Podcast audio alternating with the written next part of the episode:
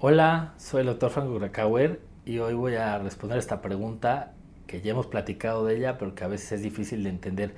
¿Qué son los marcadores tumorales?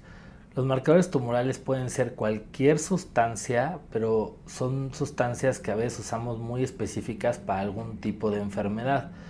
O sea, por ejemplo, es famoso el antígeno prostático que se eleva en los pacientes que tienen cáncer de próstata. Sin embargo, no en todos los pacientes que tienen cáncer de próstata está elevado. Entonces, desde aquí vemos que no es tan específico, aunque dice que es un antígeno específico.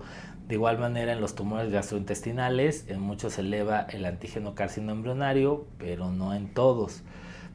No hay que confiarse de los antígenos ni confiarse de los marcadores tumorales. Los marcadores tumorales los usamos más como seguimiento. ¿Qué es esto? Que un paciente que tuvo cáncer de ovario, una paciente que tuvo cáncer de ovario, pues sabemos que su marcador inicial cuando tuvo la enfermedad empezó en 1000.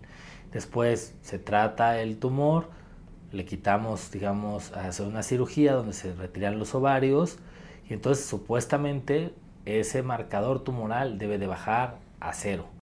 Te invito a leer mi libro Bendito Cáncer, donde comparto estrategias, tips y reflexiones que pueden ser la diferencia en el manejo médico, emocional y espiritual de la enfermedad.